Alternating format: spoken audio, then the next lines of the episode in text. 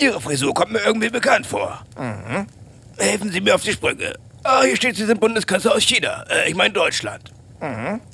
Und Frau Merkel, was verschafft Ihnen die Ehre? Es heißt Herr Merkel und was ich hier will, weiß ich auch nicht mehr so genau. Aber ich denke mal, es wird irgendwas mit Politik zu tun haben. Politik, interessant. Und warum kommen Sie da ausgerechnet zu mir?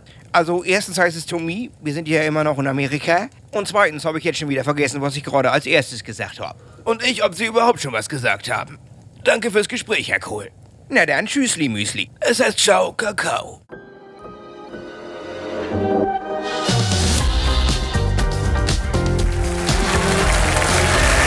Herzlich willkommen zu Extra 3.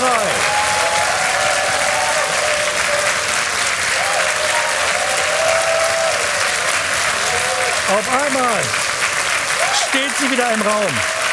Die Frage, in Deutschland steht sie auf einmal wieder im Raum. Die alte Frage, was machen wir, wenn der Russe kommt? Also außer den guten Alkohol verstecken.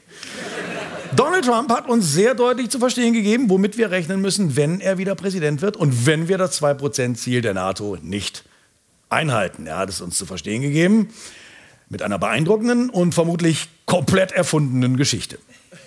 Ein Präsident eines großen NATO-Landes hat mich mal gefragt, wenn wir nicht zahlen und dann von Russland angegriffen werden, würden Sie uns schützen? Ich sagte absolut nicht. Ich würde Russland sogar ermutigen zu tun, was immer sie tun wollen. Ihr müsst zahlen. Ja, genau so wird es gewesen sein. Ja, ja, der Präsident eines großen europäischen NATO-Landes. Warum kann der Steinmeier nicht die Klappe halten? Ja, natürlich. Aber ich äh, würde sagen, Glück gehabt, äh, dass wir die 2% in diesem Jahr tatsächlich erreichen. Keine Sekunde zu früh. Trump würde uns sonst einfach den Russen überlassen. Und die Russen würden uns womöglich besetzen und hier eine russische Marionettenregierung installieren. Wobei ich mir die Frage stelle, ist nicht Gerhard Schröder langsam ein bisschen zu alt dafür? Die Lage ist ernst. Ich glaube, ich glaube, auf Schalke hat man angefangen, sicherheitshalber schon mal wieder die alten Gazprom-Trikots aufzubügeln. Trump hatte ja immer schon ein Problem mit der NATO. Ich vermute, das kam so. Der hat irgendwann mal in seinem Büro auf die Weltkugel geguckt, Europa gefunden und gesagt, hm, drei Sachen verstehe ich nicht. Warum verteidigen wir ein Gebiet, das so weit von uns weg liegt? Warum zahlen die Typen nichts dafür? Seit wann ist die Erde eine Kugel? Aber wir müssen uns darauf einstellen, auch wenn Trump nicht Präsident werden sollte, wird sich Europa in Zukunft mehr um die eigene Sicherheit sorgen und kümmern müssen. Und ob es da reicht, wenn wir Taekwondo machen und immer Pfefferspray dabei haben, weiß ich nicht. Unser deutsches Militär ist äh, trotz Zeitenwende immer noch nicht richtig gut aufgestellt. Wie sieht es gerade aktuell aus? Fragen wir nach beim bekanntesten Militärexperten des Westens, Anton Hofreiter. Ja, am Ende brauchen wir ein neues 100 Milliarden äh, Paket. Wir, auch für die Bundeswehr brauchen wir direkt mehr Geld. Wir haben bei der Artillerie zum Beispiel nur noch für mehrere Stunden, mehrere Stunden, nicht Tage, Munition. Ja, ja. General Matte hat recht. Mehrere Stunden können wir uns nur noch verteidigen. Manche sagen schon, Deutschland müsse sich jetzt um Atomwaffen kümmern. Müssen wir jetzt Atomwaffen anschaffen? Ich halte das für einigermaßen wahnsinnig, aber ich kenne mich nicht aus. Ich habe keine Ahnung von Atombomben. Ich habe Barbie gesehen statt Oppenheimer. Wir hatten uns doch gerade verabschiedet vom Atom in Deutschland. Geht Abschreckung vielleicht auch mit Windrädern? Ich weiß es nicht. An diesem Wochenende findet ja die Münchner Sicherheitskonferenz statt. Und sicherlich wird Trumps Drohung Thema sein. Und auch die Bedrohung durch Wladimir Putin wird Thema sein. Und auch die prekäre Lage der Ukraine wird Thema sein. Und auch über die schreckliche Situation im Nahen Osten wird zu reden sein. Und über eine Vielzahl von anderen Kriegen und Konflikten überall. Leider leben wir ja in einer Welt voller Gewalt und Testosteron. Dennis Kaup und Jesko Friedrich haben dazu den passenden Song. Wenn ich aufwach, sehe ich im Morgenmagazin Krisenherde und die Liste, die ist lang. Huti und Putin, hurra! Dieses Riesenbaby hier und schon ist mein Tag im Eimer. Vielen Dank. Wir haben 500 Krisen hier und pro Tag kommen noch 500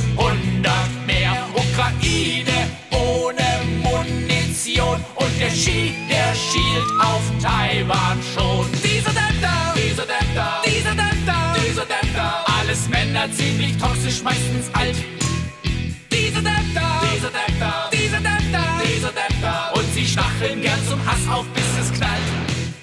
Und zur NATO. Da sagt dieses Trompeltier, wer nicht zahlt, bei dem darf Putin einmarschieren. Wir haben 500 Krisen hier und pro Tag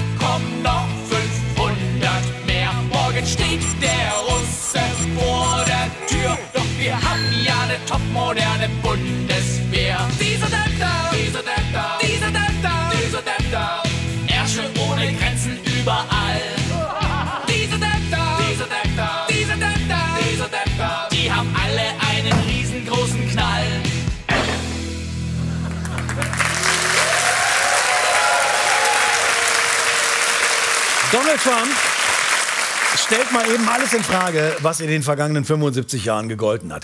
Die Beistandspflicht ist die zentrale Vereinbarung innerhalb der NATO. Wie hat das alles damals nochmal angefangen mit der NATO? Gucken wir es uns an. Hefte raus, NATO-Kunde. Mai 45, Deutschland hatte gegen die Alliierten mit 4 zu 1 verloren. Die Alliierten waren allerdings nicht in allem einer Meinung. Vor allem trauten die westlichen Alliierten den Sowjets nicht über den Weg, denn das waren ja Kommunisten. Und Kommunismus und Kapitalismus sind zwei diametral entgegengesetzte Wirtschaftssysteme. Im Kommunismus steht man Schlange für Lebensmittel, im Kapitalismus steht man Schlange für Taschen von Louis Vuitton. So hat sich die Welt politisch geteilt in den Westen und den Osten. Beide Blöcke gaben viel Geld für Rüstung aus. Es war die Zeit des Kalten Krieges. Und im Zuge dieses Kalten Krieges wurde die NATO gegründet. Was ist die NATO? Es ist ein Verteidigungsbündnis von inzwischen 31 Staaten, unter anderem auch Frankreich, weshalb die NATO auch OTAN heißt. What the fuck? Beziehungsweise que le fuck. In diesem Verteidigungsbündnis versprechen die Länder einander, sich zur Hilfe zu eilen, wenn eines der Länder angegriffen wird. Heißt, wenn Deutschland von den Russen angegriffen wird, kommen die Amerikaner mit ihren Atomwaffen und verteidigen uns. Wenn Amerika, sagen wir mal, von China, Russland, Nordkorea und Iran gleichzeitig angegriffen wird, dann schickt auch Luxemburg seine komplette Armee los, um Amerika zu schützen. Und auch Deutschland schickt natürlich seine besten Flugzeugträger und seine Luftwaffe und hilft mit Ausrüstung wie Unterwäsche. Sind zwar keine Waffen, kommen aber von Schießer. So.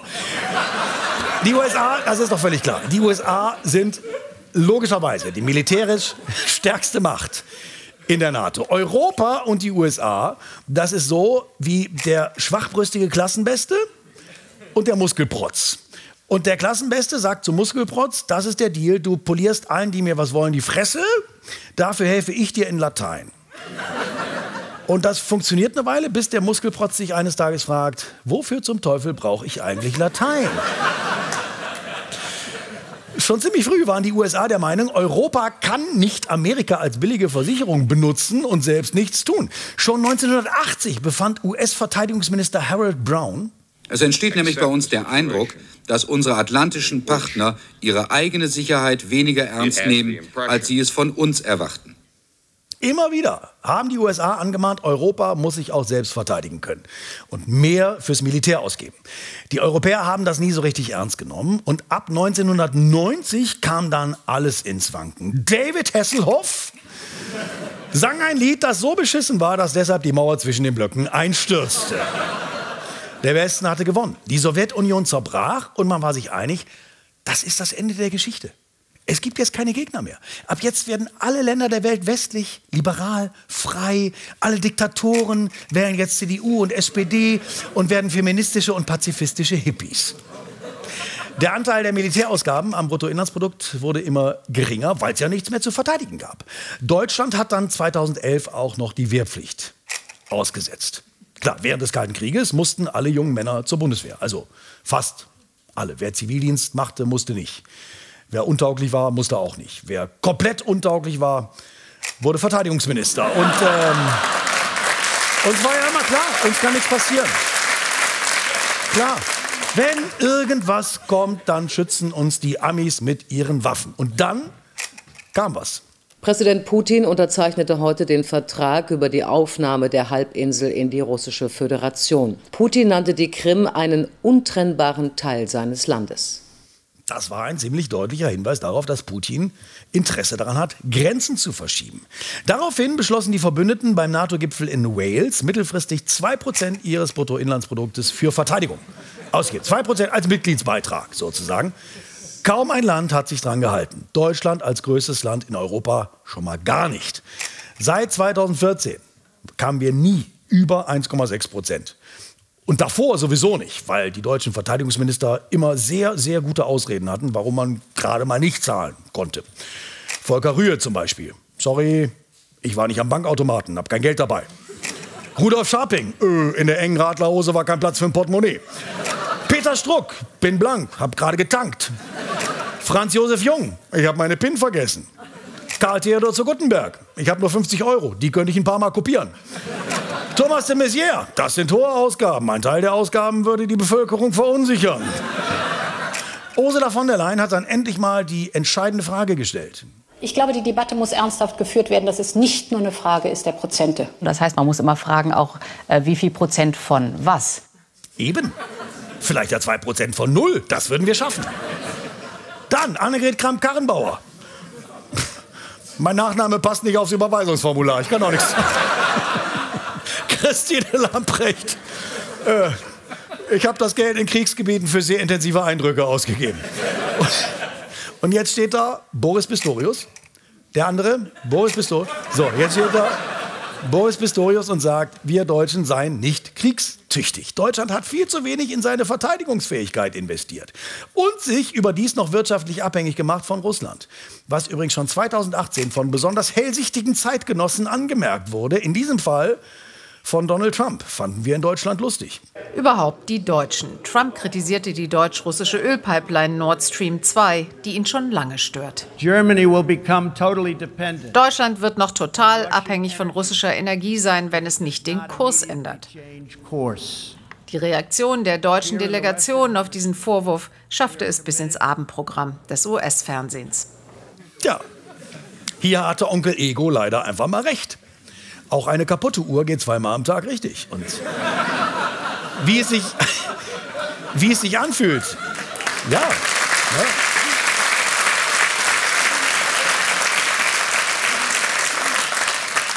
Wie es sich anfühlt, abhängig von Russland zu sein, wusste Trump ja auch noch aus seinem letzten Wahlkampf. Auch Angela Merkel.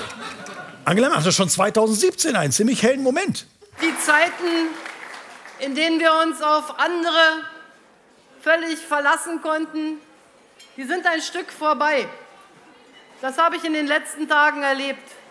Und deshalb kann ich nur sagen, wir Europäer müssen unser Schicksal wirklich in unsere eigene Hand nehmen. Leider folgte daraus auch bei ihr nichts. Ja, höhere Militärausgaben?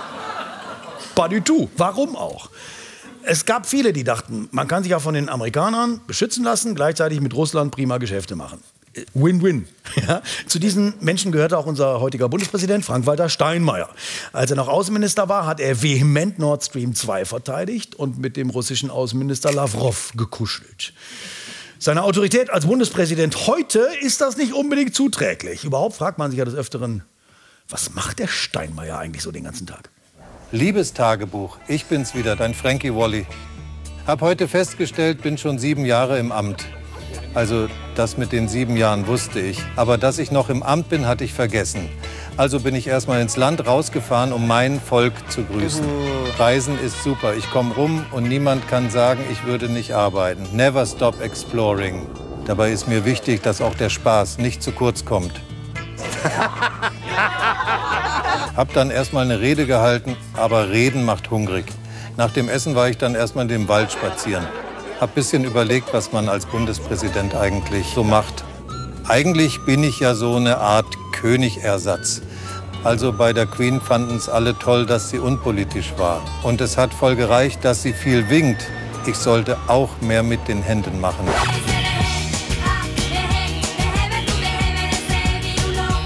Naja, oder brauche ich Fanartikel? Ich könnte meine eigene Sexpuppe rausbringen. Hm, dafür ist Deutschland bestimmt noch nicht bereit. Hab mich dann entschieden, noch mehr Reden zu halten. In meiner ersten Amtszeit waren es nur 650. Im Internet hat jemand geschrieben, ich würde zwar viele Reden halten, aber nichts sagen. Hab mich über das Lob gefreut. Hab dann erstmal eine neue Rede geschrieben. Ist mir erstmal kein Thema eingefallen. Vielleicht, wie wichtig Reden halten ist. Reden. Das ist Sprechen mit Worten. Sprechen ist wie Reden, nur umgekehrt. Seit dem Ukraine-Krieg meckern Leute, dass ich früher geholfen habe, Deutschland von russischer Energie abhängig zu machen und heute trotzdem Präsident bin. Naja, ehrlich gesagt habe ich durch meine kleine Mini-Brille die Verträge gar nicht richtig lesen können. Frech, diese Kritik, dann könnte ich mich ja aufregen, so wie früher. Verdammt nochmal, leckt mich doch, ihr dreckigen kleinen Fla Bei meinen Reisen sagen mir die Leute immer mal, ich müsste mal eine große einende Rede halten, an Werte erinnern. Bisschen wie wir schaffen das oder der Islam gehört zu Deutschland. Klar kann man alles machen, aber oh, es hat geklopft. Was wollen die denn? Ich halte mal eine Rede. Oh, sind schon weg. So, ihr liebes Tagebuch, ist ja schon fast Nachmittag. Also jetzt noch eine gute Nachtrede und dann gehe ich auch schon wieder Heier machen. Ja, Schüsseldorf. Ein Film von Anton Geranienberger.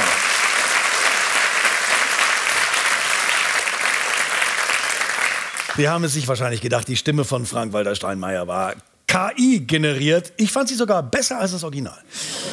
Er ist viel auf Reisen. Der Bundespräsident, das gehört zu seinem Job. Für Bundespräsidenten ist das ganz normal. Für Durchschnittsbürgerinnen und Durchschnittsbürger wird Reisen immer unerschwinglicher. Und nicht nur Reisen ins Ausland sind drastisch teurer geworden, auch Reisen nach Mallorca. Zehn Tage All-Inclusive Mallorca. Familienurlaub, zwei Erwachsene und ein Kind unter 14. 2022 kostet diese Reise knapp 5500 Euro. Jetzt mit Frühbucherrabatt fast 7700 Euro. Der exakt gleiche Urlaub.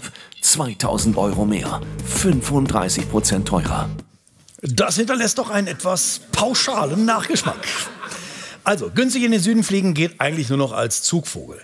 Es ist alles dermaßen teuer, es kommen schon die ersten Touristen nüchtern aus ihrem Malle-Urlaub zurück. Kein Geld mehr da. Es gibt natürlich Gründe für die Preissteigerung. Zum Beispiel müssen Reiseveranstalter seit 2021 einen teuren Insolvenzschutz bezahlen. Das ist eine Versicherung für den Fall, dass sie pleite gehen, um die Kunden dann zu entschädigen. Also wenn dann zum Beispiel die Pauschalreise nach Andalusien ausfällt, kommt der Mann von der Hamburg-Mannheimer zu Ihnen nach Hause und stellt da Andalusien nach. Die Preissteigerungen haben aber nicht nur mit zusätzlichen Kosten zu tun. Gerade bei den Flügen sind die neuen Preise dreist. Also bei den Flugpreisen kann man schon von so einer gewissen Goldgräbermentalität sprechen. Die Airlines versuchen das, die Preise einfach ein bisschen zu erhöhen. Und wenn die Kunden weiterhin buchen, wird das noch ein bisschen erhöht. Und solange die Maschinen voll sind, ja, dann, dann, dann hat das sozusagen fast kein Ende, die Preisschraube. Es nimmt kein Ende. Reisen ist inzwischen so exklusiv geworden. Einige Reisebüros beschäftigen schon Türsteher. Da kommen gar nicht mehr alle rein. Unsere Reporterin Caro Corneli hat sich mal auf der Reisemesse in Hamburg umgeschaut. Ich stehe heute vor Ihnen nicht als Reporterin, sondern als Privatperson mit Erschöpfungssymptomen. Ich brauche ganz dringend Urlaub. Ach so, meine Kinder müssen mit. Die sind leider alle drei zu groß für die Babyklappe. Mal gucken, ob ich hier was Erschwingliches finde auf der Reisemesse.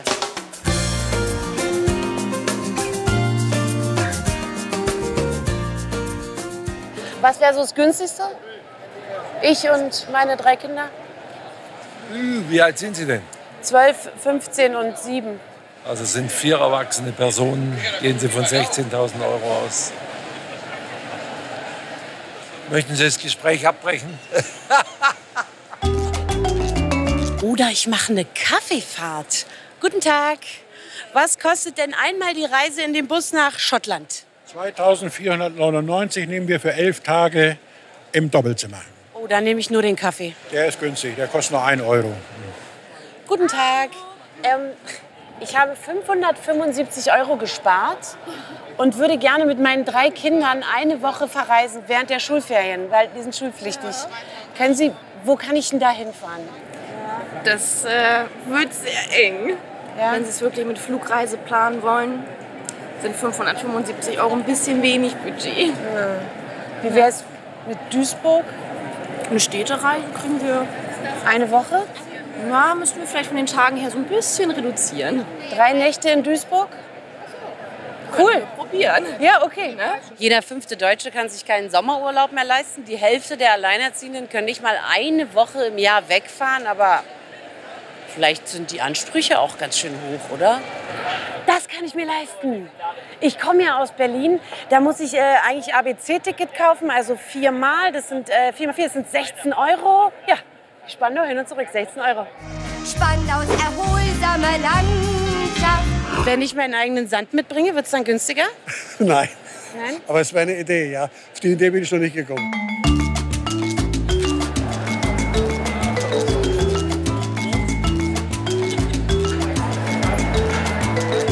Und Sie passen hier wohl auf der Messe auf, dass keiner mit den Preisen bescheißt?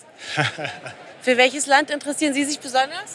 Wir haben gerade eine Reise gebucht und das geht Richtung Karibik. Aber die Kinder und Enkelkinder bleiben zu Hause. Wir Ja, machen- natürlich bleiben die zu Hause. Kann ja kein Mensch bezahlen. Oder man macht's wie die Frau hinter mir auf dem Bild. Urlaub mit Lichtnahrung.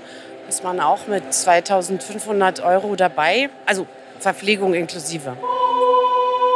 Wollen Sie mal Urlaub machen? Den mache ich das ganze Jahr über. Wie kann das denn sein? Naja, als glücklicher Rentner. Sie sind Millionär, habe ich recht?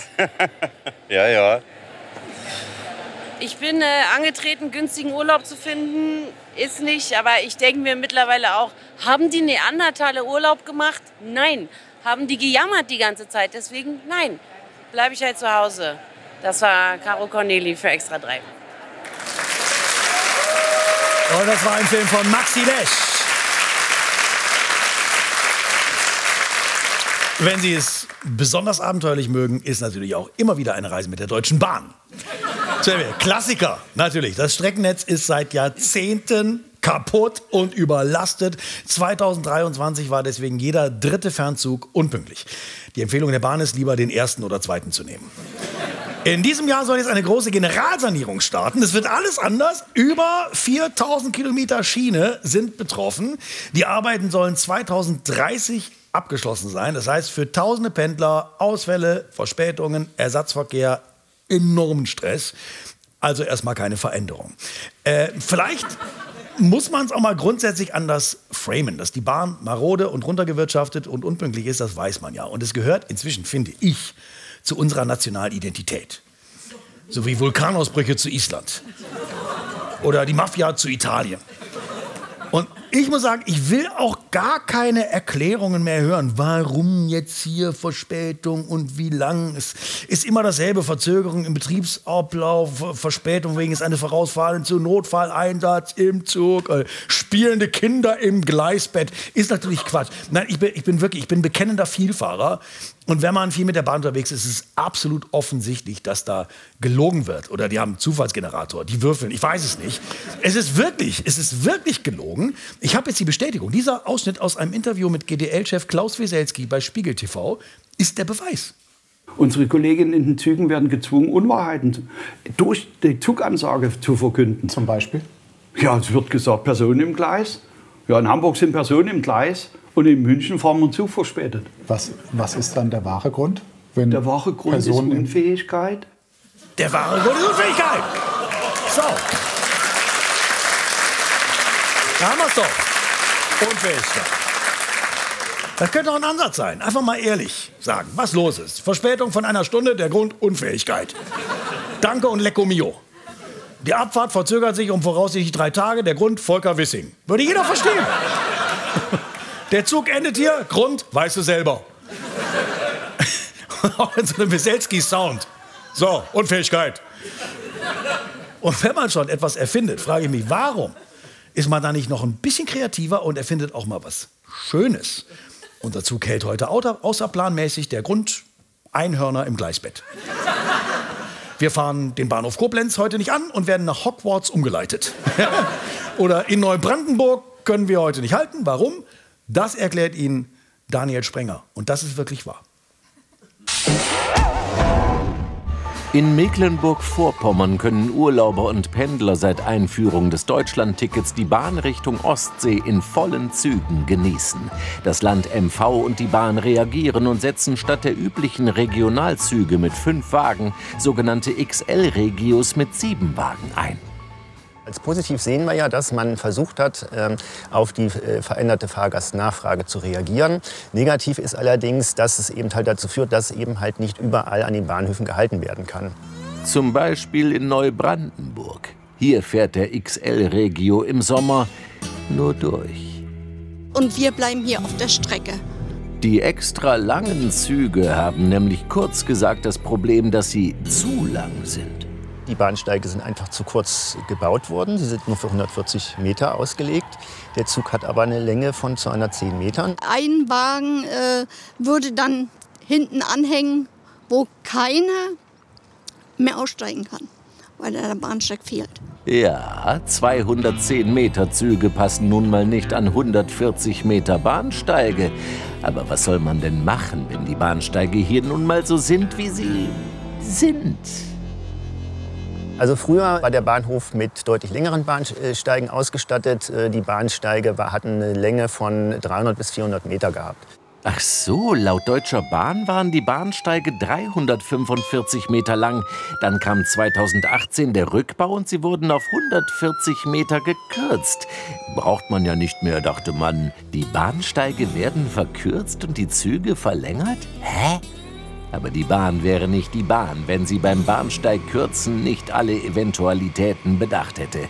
So wurden in der Planung die Bahnsteige optional mit einer Bahnsteiglänge von 210 Metern berücksichtigt. Bei Bedarf kann somit jederzeit eine Verlängerung vorgenommen werden.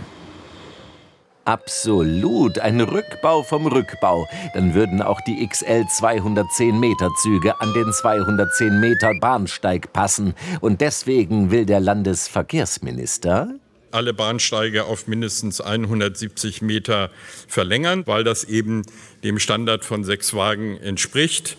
Hä, aber 170 Meter wären ja immer noch zu kurz für die XL-Regios.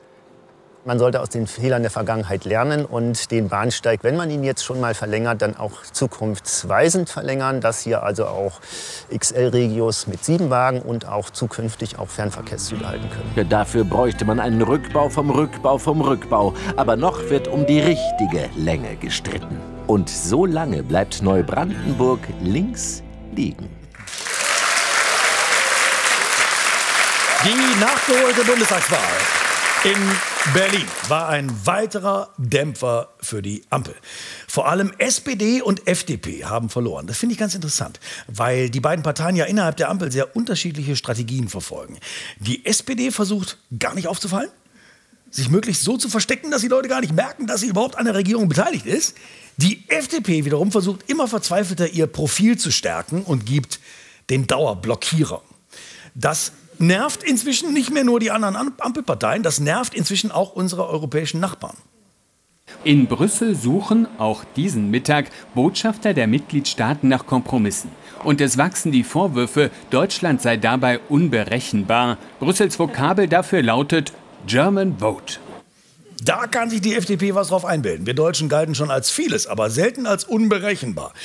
Im Herzen, im Herzen sind die Liberalen wohl gar nicht so bürgerlich, wie sie aussehen. Das sind, glaube ich, im Kern freiheitsliebende Anarcho-Punks.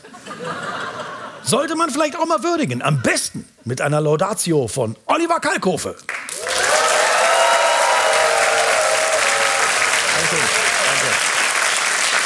Vielen Dank. Voller Stolz möchte ich heute die letzte Polyester-Punk-Band unseres Landes ehren, die in diesem leichenstarr evangelischen Pfarrershaushalt namens Ampel noch echte coole Auflehnung lebt. The Liberal Sons of Anarchy, aka FDP. Yeah. Erinnern wir uns noch? Äh, 2021, als bei den Sondierungsgesprächen plötzlich dieses lässig inszenierte Harmonie-Selfie mit äh, Leadsänger Chrissy Lindner und äh, Backing Vocal Folly Wissing zusammen mit Habeck und Baerbock aufpoppte, ja, das so aussah wie ein altes ABBA-Plattencover für Handelsblattleser. Ja, ja, ja. Ja, das schien ungewohnt soft für die alten Radau-Rocker. Dabei war ja eigentlich schon damals klar, die FDP in der Ampel no way. Das ist wie Nirvana im ZDF-Fernsehgarten. Ja? Oder die Amigos in Wacken. Ja? Das, das passt einfach nicht. Deren Fans wollen aufmucken, Anti-Haltung, Rebellion, ja, so wie früher, als sie noch nicht Mainstream waren. Es ist besser, nicht zu regieren, als falsch zu regieren, war einer ihrer letzten großen Hits. Ja. Und deshalb versuchten sie auch in der Mitverantwortung seit Beginn konsequent ein sinnvolles Regieren unmöglich zu machen, indem sie bis heute einfach alles bockig blockieren, was irgendwie nach alternativer Kapitalismusregulierung riecht. E-Mobilität, umweltfreundliche Antriebe und Lieferkettengesetz. Alle Songs, an denen sie mitschreiben mussten, obwohl sie wussten, dass ihre Hardcore-Fans sie kacke fanden. Ja, denn die wollen natürlich weiter die alten Hits hören, wie Money, Money, Money oder Gib Gas, ich will Spaß. Ja. Okay, okay. Im Koalitionsvertrag hatte man die ganze Mompe schon gemeinsam durchgewunken. Aber hey, also gerade der Kanzler mit seiner legendären Bedarfsdemenz dürfte ja wohl Verständnis für ein paar kreative Gedächtnislücken haben, oder? Naja gut, in der EU wo man gerade gemeinsam mit Deutschland als Vorbild endlich mal wichtige Reformen durchsetzen wollte, kann allerdings keiner verstehen, warum eine kleine renitente Splittergruppe immerzu auf den eigenen Teppich pinkelt. Ja? Aber hey, that's Rock'n'Roll, baby. Ja? Uh. ja, blöd nur, dass den gelben Teufeln genau deshalb ihr sonst so cooles Anarcho-Image gerade in der eigenen Fresse explodiert. Denn inzwischen merken selbst ihre treuesten Fans, dass es letztlich für alle den Spaß versaut, wenn ein Teil der Kapelle schon mitten im Konzert die Instrumente zerkloppt, während ihre Band noch weiterspielt. Ja, aber gut, das kennen wir ja von vielen Independent-Gruppen.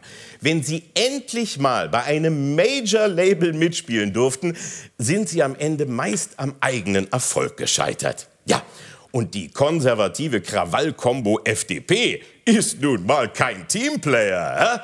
Die fühlt sich halt viel wohler in kleinen Clubs, in denen sie laut und dreckig vor sich hinschrammeln kann, ohne dass viele Leute das mitbekommen. Ja. Okay, verstanden. Wahrscheinlich hätten wir euch einfach nicht wählen dürfen, hm? um euch vor euch selbst zu schützen. Ja, aber hey, keine Angst. Das müssen wir ja nicht wieder tun. Hä? Alles Gute, ihr crazy Motherfucker. Oliver Kalkofe. Vielen Dank. Ach.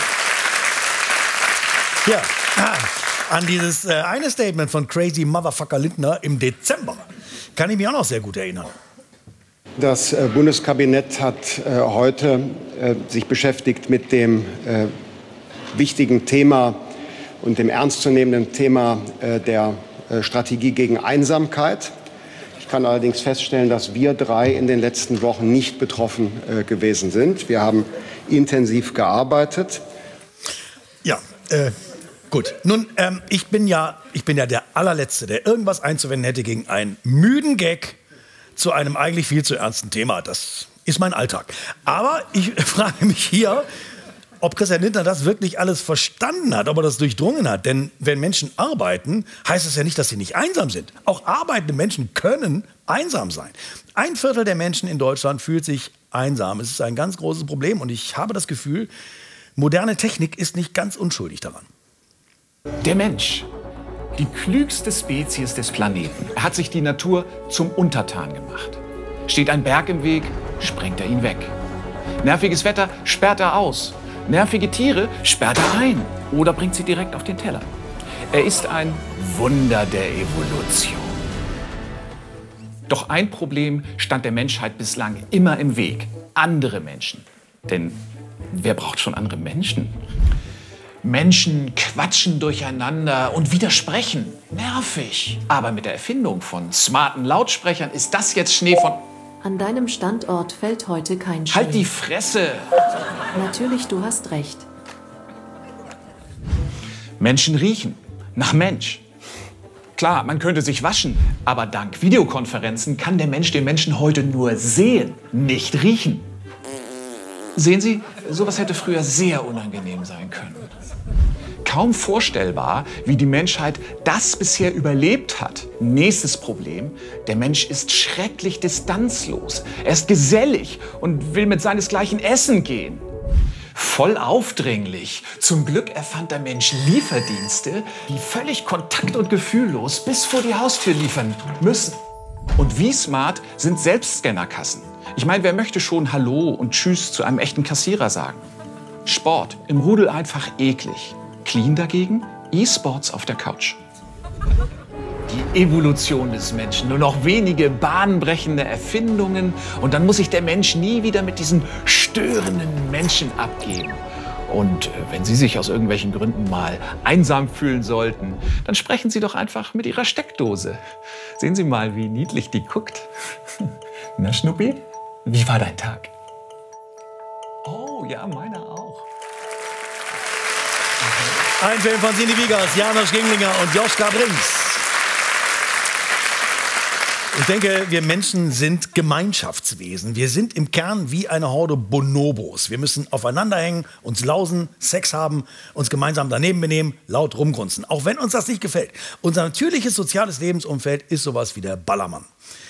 Es ist jedenfalls nicht alle allein zu Hause. Wobei, da muss man genau sein, allein sein bedeutet ja nicht zwingend einsam sein. Allein sein heißt erstmal, dass man vorübergehend ganz für sich ist. Wie eine Bergsteigerin auf einem Berg oder ein Läufer im Wald oder ein Fan vom VfL Wolfsburg in der Auswärtskurve. Einsamkeit geht tiefer und ist sehr belastend. Und äh, nicht nur psychisch, sondern auch physisch. Einsamkeit kann genauso schädlich sein wie 15 Zigaretten am Tag zu rauchen, wie Alkoholmissbrauch oder Übergewicht, so das Ergebnis einer aktuellen Studie. Es ist wie 15 Zigaretten am Tag rauchen, wenn man einsam ist. Okay, das Risiko durch Passivrauch wird natürlich kleiner, aber Einsamkeit ist ein großes Problem. Das lässt sich auch nicht mit positivem Denken beseitigen, mit dem Optimisten-Mindset. Ich sehe das positiv, mein Bett ist halb voll. Die Gründe für Einsamkeit sind vielfältig. Oft sind ältere Menschen betroffen. Die haben das Problem, dass die Kinder weit weg wohnen zum Beispiel. Und wenn sie alte Freunde besuchen, dann ist das oft frustrierend und um diese Jahreszeit auch kalt auf dem Friedhof. Aber das Ganze betrifft eben nicht nur alte Menschen. Laut einer Umfrage des Progressiven Zentrums Berlin 2022 sind in Deutschland 3,6 Millionen junge Erwachsene zwischen 16 und 23 Jahren einsam. Gesellschaftlich wird das Problem immer noch zu wenig wahrgenommen obwohl es auch nach Corona bestehen bleibt. Verantwortlich sind auch Social Media und steigender Leistungsdruck. Oder auch steigender Leistungsdruck durch Social Media. Klar, man kann wahnsinnig viele Kontakte haben in sozialen Netzwerken, aber soziale Medien bauen ja auch Druck auf. Man sieht den ganzen Tag Leute, die gut drauf sind und ein total erfülltes, glückliches Leben haben. Sowas. Pfalz Höchheim. Pfalz Höchheim ist bald wieder und ich suche mir das Kostüm aus. Ja, fühlt man sich gleich noch einsamer. Mensch. Der erlebt so viel. Ich erlebe gar nichts. Er ist in Veitshöchheim und ich probiere keine Kostüme aus. Menno, kann ich nicht mithalten.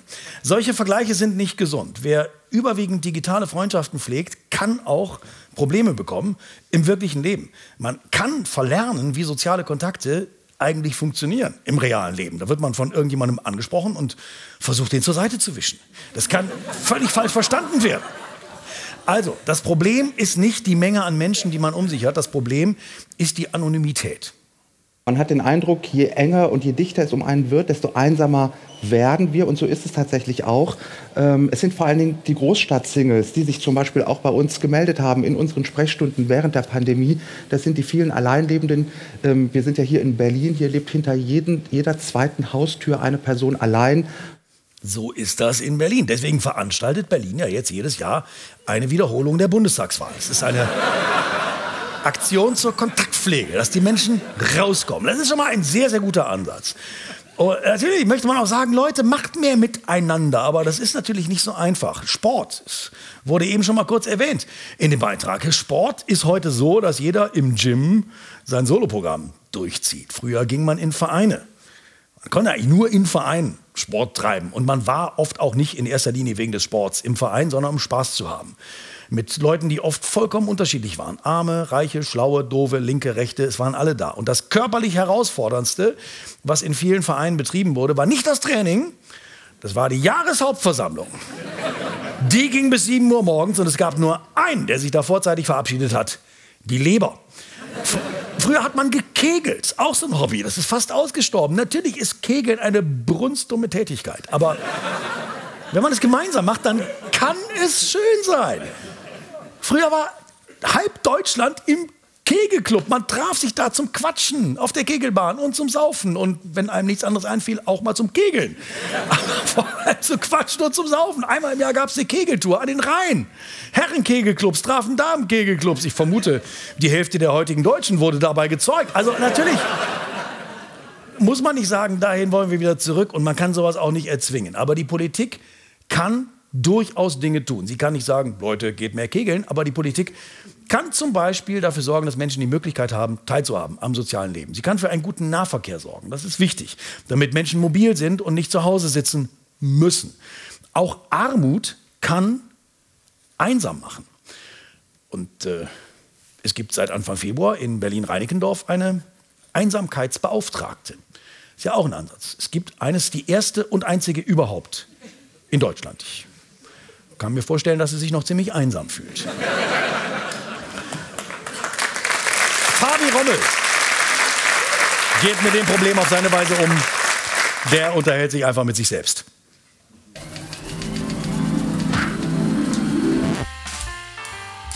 Seit wann hörst du so Musik? Was ist das für eine Playlist? Keine Ahnung, das kam irgendwann einfach. Ich weiß gar nicht, wie die heißt. Hätte ich gar nicht gedacht bei dir. Hallo? Es ist Werbung. Hast du keinen Premium-Account? Ja, doch, äh, eigentlich schon. Hallo? Herr Rommel? Warum weiß das dein Name? Hallo? Ja, hallo. Morgen kommt jemand dann bei Ihnen vorbei. Was? Alter, das ist creep. Sollen wir Polizei rufen? Was wollen Sie von mir? Morgen kommt dann jemand vorbei, um nach dem Internet zu schauen. Ah, stimmt.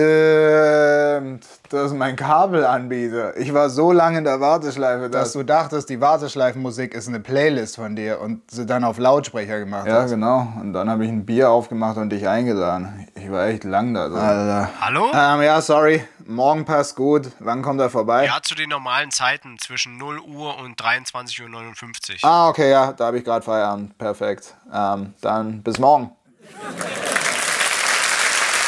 So. Und zum Schluss noch eine kleine Quizfrage. Wer beurteilt deine gesamte finanzielle Lebenssituation, ohne dich wirklich zu kennen?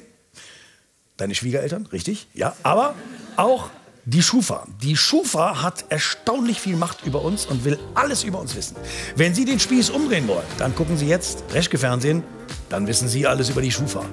Das war Extra 3, bis nächste Woche.